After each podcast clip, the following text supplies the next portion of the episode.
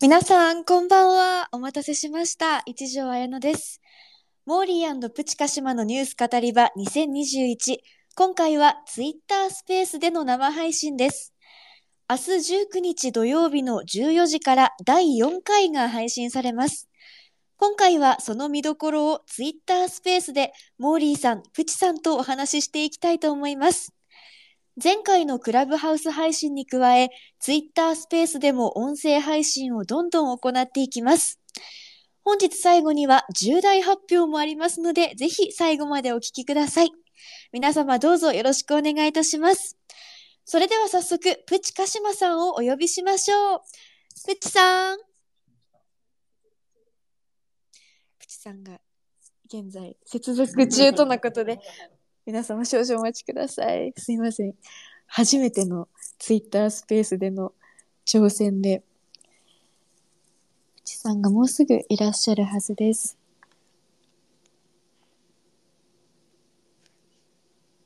プチさん、聞こえますか？あ、マイクをオンに左下からお願いします。あ、あこんにちは、プチすさんみ。ません、なんか、これ、え、どこで喋ってるんですか、僕は今。今、あツイッタースペースで。あの、リスナーの皆様に、はい。え、もしかして、よろしくお願いいたします今ちょっとあの、みんないろいろあって、うんまあまあ、試行錯誤誰でが悪いわけでもなく、やっていきましょう。はいよろしくお願いします。まあ、はい、よろしくお願いいたします。ツイッターの、なんですか、ツイッタースペースって、クラブハウスを慌てて真似してるみたいな感じなんですかね。そうですね。まあ、はい、使えるそういうものは何でメも使っていディアなんできますしょう。よろけれどもしくお願いしま。す。はい、やっていきましょう。よろしくお願いします。い、や、プチさんの文集オンラインの記事たちが反響がすごいあですね。ワニ大臣ですね。えそう。ー、あのー、もうクロコダイルダンディって呼ばれてますから、私も今。えー、ワニ捕獲そ。れは笑う。ワニ大臣の記事、あの、四国新聞って東京でも買えるんだってすごい面白かったです。もうわざわざね、あの往復1時間ぐらいかけて行きましたからね。え東京のどこ？えあれでも築地にあります。はい。築地？はあ、築地で四国新聞。だからあれ最初、皮肉なのは朝日新聞のデジタルの記事で出たんですけども、その、はいまあちょっと近くに支社があって、まあはい本当にあの、連絡していったら、一部売っていただきましてですね。すありがたかった。ですね。はい。文春オンラインの方でもランキングに入っずっと入ってましたもんね。ね。だからみんなああいうや、や、おめでとうございまレポが好きですね、みんなね。うん。やっぱりツイッターとかでもいろんな反応がありまありがたいしたよね。ですね。うん。ねでは、モーリーさんの方もお呼びしてみますかね。はい。モーリーさん、聞こえますか？さあ、モーリーさんも大活躍でございますからね。うん。あ、来たんじゃない？来たんじゃない？きいらっしゃいました。モーリーさんも、えー左下のマイクをオンにお願いいたします。はい入れた。ああ、やってきた。いあやー、どうもどうもどうもどうも。すいません。あのね、この事前のテストで、事前のテストで、うちにある、なんかもう最高級のサウンドシステムを、なんかオーディオボードとか接続して、ズームだとうまくいってたのに、はい、はい。あのツイッターがこれスマホ用に作っちゃったんですよね、このアプリを。あ これ今、スマホで繋がってるんですよ。でもなんかおうち感おうあっていいですね。ち感があるね。ついでにうちの、うちの、あ、そうか、そうだね。うん。今、電波取ってるから、うちの Wi-Fi からちょっと離れた場所にあるんで、逆にこれ Wi-Fi に今設定しちゃうと、あの、途切れるから、ここでいいや。モーリーさんはすごいオーディオ、ね、ご自宅のオーディオ機器環境がすごくてい、や、うちの中に書斎に録音スタジオがあるんですよ。すごいすごいすごい。すごい。でもこのツイッタースペースっていうのはもうそこまでじゃなくてスマホで片手で気軽にできるもので。やばいやばい。だからね、ちょっとね、今ね、結構無駄になってる機材の、ちょっと写真撮ってこれをツイートしちゃおう。そういうことができるんだよね。ちょ、ちょっと待ってね。はい、はい。今、今、今こうだから、みたいな。モーリーさんすごいスタジオで喋ってるから。あちょ、ちょ、ちょ、ちょ、ちょっと待って。機材、機材の写真。せーの。ちょっと待って、もう、風貌まで。会社。はい。ちょっと待って、これ今送るわ。うわー、はいい悔しい。や、でも面白いですね。これは森プチ語り場なんのハッシュタグでいいんですか？これは。なんかね。うん。はい、ハッシュタグ森プチじゃあそれをモーモリーさんがツイートしてくれるはずなんだ。はい。リアルタイム感すごいですね。はい。えっ、とね、今ね、あの、ツイートしました。あ、今ツイート中。写真アップしてる。よし、ツイートした。うん。はいはいはいはいはい。ここに写ってる写真があるんですけど、うちの機材が使えなくて悔しいっていうやつがうん。うん。これ風貌に、皆さん、モーリーさんのツイうんッターを。コンデンサーはいマイクって言って、これ、あの、あれですよ。あの、テレビ番組のナレーションとか、あの、コマーシャルのオーディションぐらいだったらうちで撮れますよ。すごい。すごい。もうもう、うんポストコロナにぴったりじゃないですか、もいや、そうなんですよ。だから、あのね、本当は、あれだったんですよね。あの、なんか、キャノンとかの、あの、う。はいはい。き あそうか、今の業界アクセント。キャノン。キャノン。キャノン。キャノンキャノンとかの、あの、標準で売っている、もう最近では、あの、親御さんが運動会で使ってるようなやつも、HDMI という端子がくっついておりまして、うん。で、HDMI っていうのは、まあデジタル、あの、動画編集のもうスタンダードになってるので、言ってみればですね、あの、そうね、あの、うん、まあ、テレビ局が使ってるのに準じたクオリティが出るんですけど、ううんん、そいつとうちにあるこのマイクをやれば、もう音も映像もなんか最高級でストリーミングできちゃって、えすごい。テレテレビ局、そう、テレビ局が番組のそのなんかアーカイブを TVer とかで流すじゃないですか。はいはいはい。で、でも生をやると多分テレビってね、実は弱い、弱かったりするんですよ。テうんテレビでよく生放送を、うんあの、スタッフがやろうとして、なんか回線が繋がっておりませんで申し訳ありませんってよくあるじゃない、うんだからそこと勝負になったら勝てると思ったんで、あの、ストックしといたんですよ、これ。はあ。だからもしね、まあ、かわいそうな話だけど、あの、テレビの従業員が合わせて日本中で何万人いるんだっていう話なんですけど、その人たちが、まあ、路頭に迷う日が来るんだったら、その時に生き残ってる組ですね。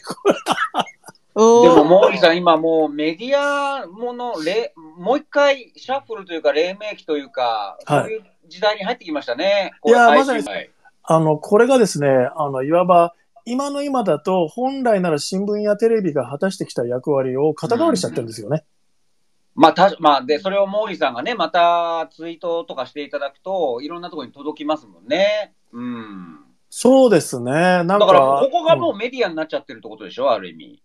そうですね。うで、んしかも、あの、いわゆる、あの、面で展開する、いわゆる電波のシェアとか、視聴率で、とか、セットトップボックスとか、今だ多分使ってると思うんだけど、そういうんじゃなくて、うん。あの、あ、この有名な、あの、フォロワー8万人の大物小劇場俳優が、うん。私のナンバーワンフォロワーなんだっていうことをアナリティクスの画面で出てきちゃうんですよ。そのネットワークに広がるってことですよね。劇場系の人に。だから、このピンポイントぶりが、うん3時のあなたに出てましたよっていう30年前のテレビと全然こう、面展開じゃないわけですよ。いやいや、でも、モーリーさん、徹子の部屋出たじゃ、ばあ、っかりそうだ、じゃないですか徹子やだな。徹子もケラリーノも両方だみたいな。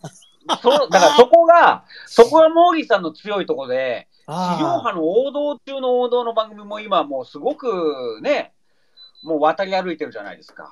そうですね。だからね、何が起きるかっていうと、まあ、うん今回ですね、えっ、と、で、俺今なんで自分家のコンデンサーマイクに向かって喋ってんだろうっていうか、ちょっと今横どけるだからそれ、徹子の部屋じゃなくて、モーリーの部屋になってるわけですよ、ね。あ、そうだ、モーリーの部屋に機材があるモーリーの部屋。本当いや、リアルそれでね、あの、いわばね、ほら、今、YouTuber とかも、結局、勢いはあるし、あの、いしあの、いわゆる参入障壁が低いわけですよね。あの、はいはい。自宅からも配信できるし、出先からも配信できる。それで、まあ、その Twitter も含め、あの、TikTok も含め、みんなそっちに向けてるから、業者が、IT 大手がね。だ、だ、何が起きるかっていうと、参入障壁が低いから、あの、どんどんどんどんスターが生まれるけど、同時に泡沫的な人も生まれているわけですよね。はいはいはい。うん。で、そうすると、その、あの、瞬間風速はものすごいし、フォロワーを集めるのもうまいし、お互いに相乗効果を YouTuber が、あの、褒め合うとかできるけど、うん。要は、あの、全体が薄く軽く瞬発的になりがちなんですよ。うんうんうんでいざはいざ裁判になると多分みんな負けるんだよね、みたいな。うん。うん。なるほどね。そういう話ね。そういう話。なるほどね。うんで、例えば、週刊新潮とか週刊文春って裁判、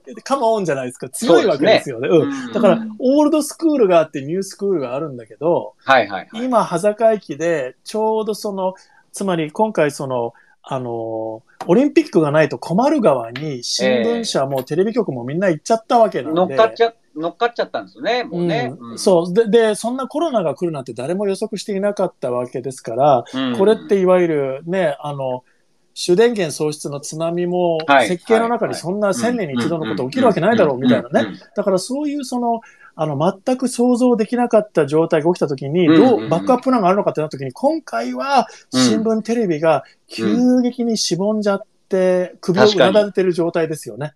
いや、だってこれね、オリンピック、まあ、例えば、もうやるかやらないかの論議より、最近巧妙だなと思うのが、観客入れるか入れないかの、そっちの話になってるじゃないですか。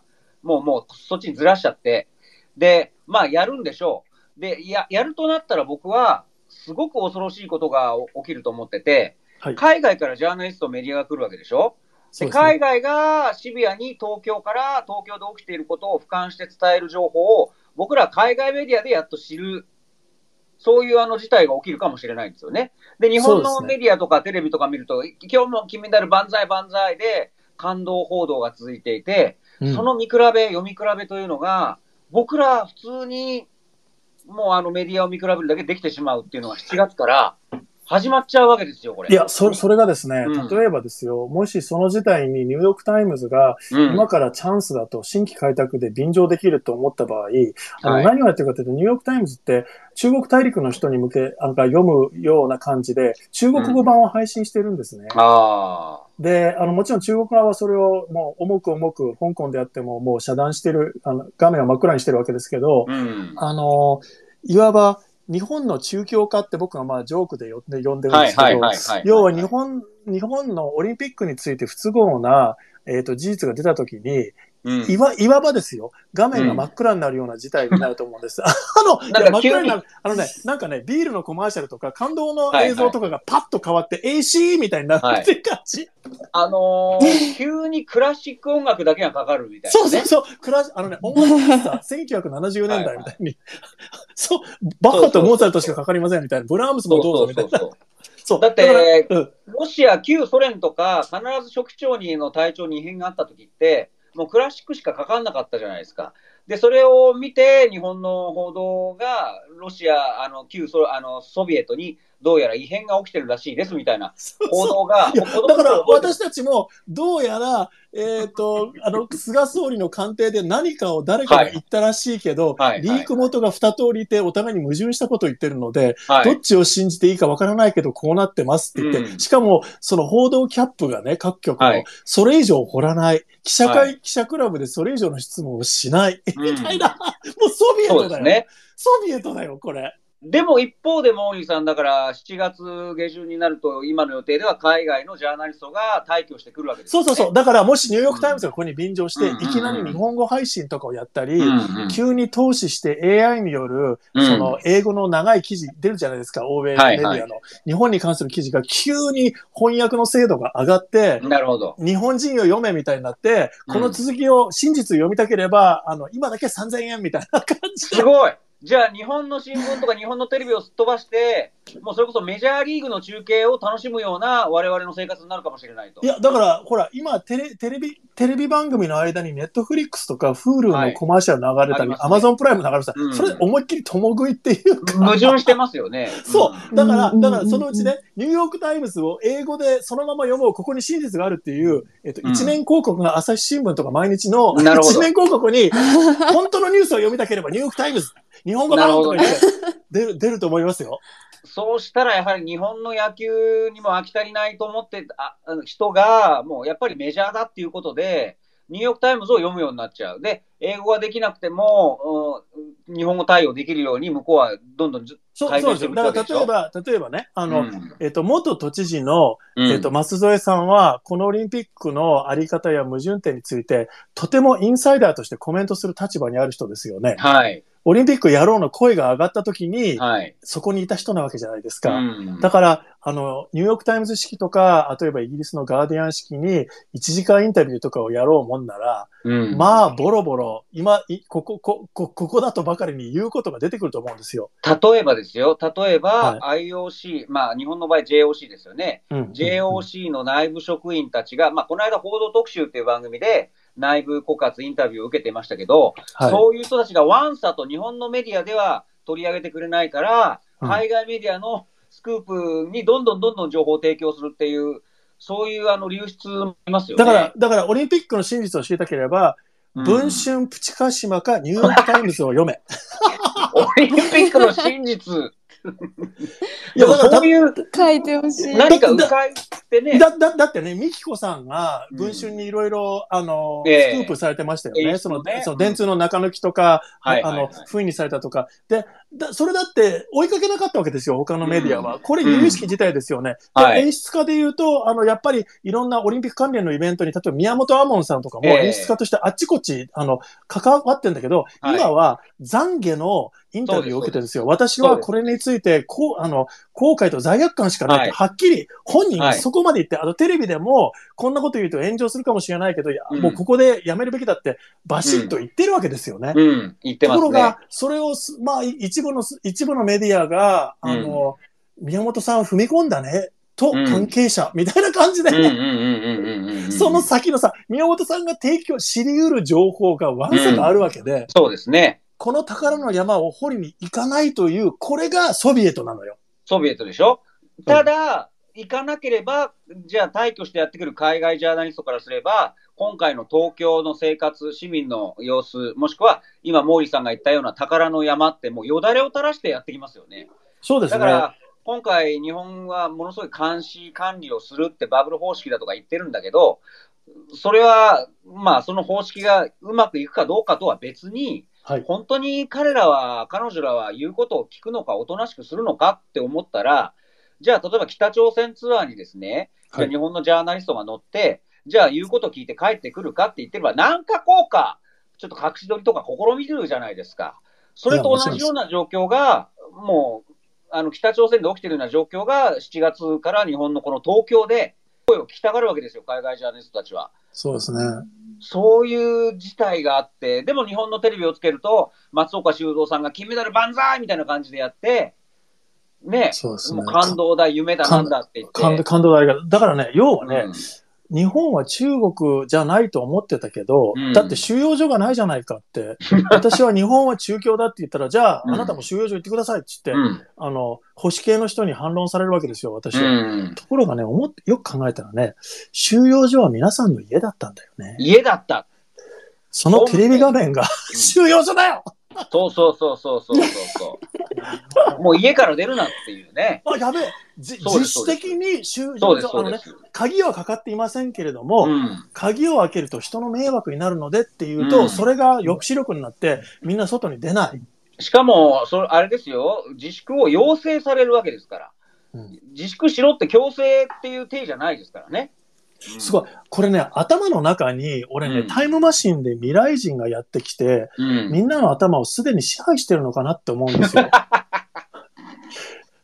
あの、みんなハッピー、だ、だ、で、どうして僕はハッピーじゃないんだろう？どうして私はうん。満たされないんだろうって思う人って、うん。あの、そのままうつ、ううつ病になってくださいとか、燃え尽きてくださいとか、頑張りすぎてくださいみたいなスイッチが入ったり、自発的になるように、回路を、チップを埋め込んで、まあ、ワクチン陰謀説にね、あんまりつながりたくないけども、新しいチップを実はこれ、あの、ファームウェアアップデートの注射なのかな、みたいな。あ、でもこれ言うと信じる人いるダメよ。うん。みたいやでも感じで。でもね、今の流れ、例えば菅さんとかの目標は、オリンピックさえ始まれば、もうみんな喜んで、士気が高揚してね、えーで、盛り上がるからいいんだって言うんですけど、今のやっぱ毛利さんの話とかも聞いても、オリンピック始まってからが、もうもう、いろんな災いトラブルが起きる可能性があるわけだし、それをこう備えるのが当然じゃないあですか。そそれで、それがですね、いわゆる報道バブル、真実バブルという新たなバブルが並行して、えーおあの海外の記者から、それが日本語に再再変換されることによって、はい。日本のメディアが報じない目の前で起きていることとか、あの、10メートル以内に起きていることを、海外メディアの日本語訳を通じてみんな知ろうとするって、これってね、あれですよ、ソビエトの上空に CNN が流れ始めるとか、うん、あるいは、なんだろうな、ラジカセ、あカセットのダビングでしか聞けなかった、うん。あの、西洋の音楽が、急うにん CD というものが提供されて、ん。そのまんま聞こえちゃうぐらいの感じで、うん。そのうちみんなで国境に向かってピクニックをするんじゃないかと思うんですよね。うん。チェコスロバキアで起きたような。うん。いやー、だからね、7月以降ね、CNN とか、だ例えば BBC とかね、そこを通して見る東京の風景、日本の風景というのが、僕らの考えている東京ってこんな風に見えるんだっていう、ちょっと愕然とする報道合戦が始まるのかなと思うんですよね。あ、最近ですね、やっぱりその、あの、そ、それをテーマにした、うん。あの、SF、あの、ロボット短編みたいなのがネットフリックスとかで、あの、流れるんですけど、ネットフリックスとかフールとかそういう配信系えでえ出てきたんだけど、あ、マトリックスですよ。要はマトリックス。今まで普通に現実で当たり前だと思っていたものが、うん。実は全然違っていて、ただれ、それを自分が、あの、解読できるフィルターがなかったので。選択肢がなかったがゆえに、あの、当たり前だと思っていたことが選択肢が生じた途端、あの、極端に自分はひどい状況に置かれていたことを急に知るっていう、その、マトリックスだね、これは。だって多分海外のね、その放送を見てる人からすれば、うん、おおそらく日本のそのメディア、新聞とかテレビ局が、もうスポンサーになって、で、金メダルをほうあのお祭り騒ぎで感動だなんだっていう紙面作り、絵作りをしてるっていうのを、うんうんそれをほドキュメントタッチで報じられたら、結構、ぎょっとするような絵だと思うんですよね。ドキュメントだと思うんですよね。北朝鮮の、あのうんマスゲームと何ら変わりないと思うんですけどね。でね、もう一つそこにトッピングを加えるとするならば、うんえっと、じゃあ、仮にそういう不都合な海外のメディアが報じ始めて、で、うん。文春は当然それに勢いを置いてもっと、あの、えぐるし、うんで、今まで黙っていたメディアが乗り遅れまいと、得落ちしたくないからっていうことで、ある種そういう2匹目の土壌の心理で、スクラムが崩れるかもしれないですよね。はいはい、はい。で、そうなった時に、あの、政府及び JOC 側はどういう、あの、反撃をするかっていうと、例えば、ばロイターとか AP の記者が、たまたま日本にやってきて、発熱して、そこからクラスターが生まれると、そうそうそ海外メディア悪玉説っていうのを流せますね。う。うん。あとね。うんうん。だから日本から出ていけですよ。そう。あ あと単純にみんなコロナで忘れてるけど、めちゃくちゃ暑いと思うんですよ。で、それで熱中症で海外から急に、だってぶっつけ本番で来るわけですから、はい、それで体調崩す人はいとか、はい僕続出すると思うんで、ボランティアの方とかね。ああ。だから、だってコロナの前からオリンピックって、だって大丈夫なのかって言われてたわけじゃないですか。それは。なんかあ札幌に移すとか移さないとかで揉めてた時期なかった？うんうんうんあの、時あれだけ暑いだけで揉めてたんですよ。うんうんそれが今、もうものすごいコロナで隠れちゃってね、なそれが。むき出しになるんですよ、多分暑さ問題が。なるほど、ね。だからもう、どこからつっついても危なっかしいと思うんで、だから僕はこれ予告しときますけど、あのーオリンピック五輪疎開っていう言葉も生まれると思うんですよね。もう戦争と同じですよ。もう疎開するしかないって、東京に住んでる人。もういっそね、あの、香港に行って、うんあの、要は自分の言論を自粛する方うんが、あの、ね、うん いいかなみたいな。いや、だから今まで、その、他のほ香港だ、なんだ、ミャンマーだっていうね、ああ、そうか、自由がね、そうだな、大変だなって気がついてみたら、俺らに一番自由がなかったよみたいな、なんか本当に猿の惑星の最後みたいな。ああ、それそれそれ。だからもううんいっそね、修学旅行はね、武漢にしたらどうですかみたいな武漢にね。だから恐ろしいことがね、7月、僕ら現実と対峙しなくちゃいけないと思うんですよね。はあ。これは日本のメディアも問われます。どこまでちゃんと報道するか。うんいやー、だんだん話をしてて気持ちよくなってまいりました。あの、はい。ねえ、どんなことになるのか 楽しみです。まあどんなことになるのかね。ズーム、ズームの画面に向かって喋ってるだけなのに、俺なんかテレビの本番みたいになんかかしこまって座ってる自分は何なんだ まだどこまで条件付けされてるんだみたいな。スッキリ気分ですから。うんで、えー現在320名を超える方、あ、338名になりました。ありがとうございます。たたくさんの方でもこれ、皆さんもやっぱがとうございますり話聞。いてて、誰でもできるんですよ。その海外メディアの、がどう報じてるかとか、日本のメディアがどう報じるかって、日本、あの、7月24日始まれば用意どんでね、恐ろしいことですよ、これ。フラットあのね、いや、うん何が起きるかっていうと、例えば、まあ、あの、これって私たちが単なるオブザーバーということよりも、うんまあ、鹿島さんの記事だとか、うん。その時にたまたま英語ができるっていうことで、うん欧米メディアから私にコメントが求められたとしますよね。出たここでモーリーさんですよ。も日本のこと詳しいし。自己紹介として、私はペリーの役をやっている、ああの、逆テレビパーソナリティですが、うかっこいい。逆ペリーですよ、だから。完全に自分の過去をロンダリングできちゃうんだけど、お世界に向けて、私はペリー役などで知られている外国人タレントですみたいにして。いや、そっからスタートして、さすがセレブ分に。その舵取りを一瞬30秒単位で握らせてもらえるわけですよ。日本はこうだからみたいな。そうするとね、何が起きるかっていうと、バイリンガルで、うん。進歩的な人と革新と保守の戦いが起きて、僕が嘘つきだという保守と、うん。もっとやれっていう進歩派が、うん。のバイリンガルの人たちが飛び込んできて、うん。自分たちも、あの、今起きていることを英語で発信し始める人たちが出てくると思うんですよね。けど、その人たちのがお呼びでないように、マトリックスが日本の中京が、うん。日本の収容所が それを排除してきてるんですよね。うん。ところが、出番だって言って、しかもそれを世界の人がふむふむ何々とか、あるいはそのニューヨークタイムズが、えっ、と、何、このツイッターストリームで、なんとかさんが英語でこう言ったって言って、それをそのままクオートして記事に入れようもんなら、もう雪崩起きますよ。うん報道、報道の雪崩ですよ。報道バブルですよ。いや、だから、報道の滝 報道の滝ですよ、本当。はい。で前回の第3回森プチ語り場、亀石美智子先生をゲストにお招きお招きした様子もスカパーオンデマンドで配信中です。大変盛り上がったこれも今からでも配信になりました。あの、変えるんですよね？見えるんですよね？はい、もちろん今からあのスカパーオンデマンドの方でご購入いただけますので、皆様ぜひあの番組継続の力につながりますので、よろしくお願いいたします。地上波ではやらないっていうと、それを売りにしちゃうと、なんと、うんあの、アングラ州が漂って僕は好きじゃないんですけど、地上波で見たいのに、ないものをちょっと保管している番組ですよね、こっちはね。だって亀井さんが語る大麻の話とか、やっぱり重要で聞きたいじゃないですか。そうですだけど、うんなんか Z 世代的には最初からこうテレビにを見ない、テレビが家にないい人もるよね。うんすごくおたくさん全然いるので、逆にそのちゃんとしたちゃんとしたというかこう報道番組うんまあ今一番知りたいことを、はい、ね知りたいですね。まあ、あれですよね。うんあの、要は、共産圏のテレビには映らない話を我々はしているんだと。やっぱり共産権じゃないですか、やっぱりもう本当に。なんか、なんかすごい事態にちゃだからね、今までどっちかというと淡々とやってきたような、あの、あの言葉ですね。急にそういう、例えば、まあ、あの、か仮にニューヨークタイムズなり、あの、BBC なりのループが起きて、うん。これで世界の人たちに日本を説明するのが我々だみたいになっちゃうと、急に今までやってきた番組の積み重ねが全く別の意味合いを帯びてしまうんですよね。うんだから本当にここに来て、この番組というか配信というかね、まあ僕、モーリーさんとはずっとここも4、5年やらせてもらってるんですけど、面白い発信の場になりましたよね。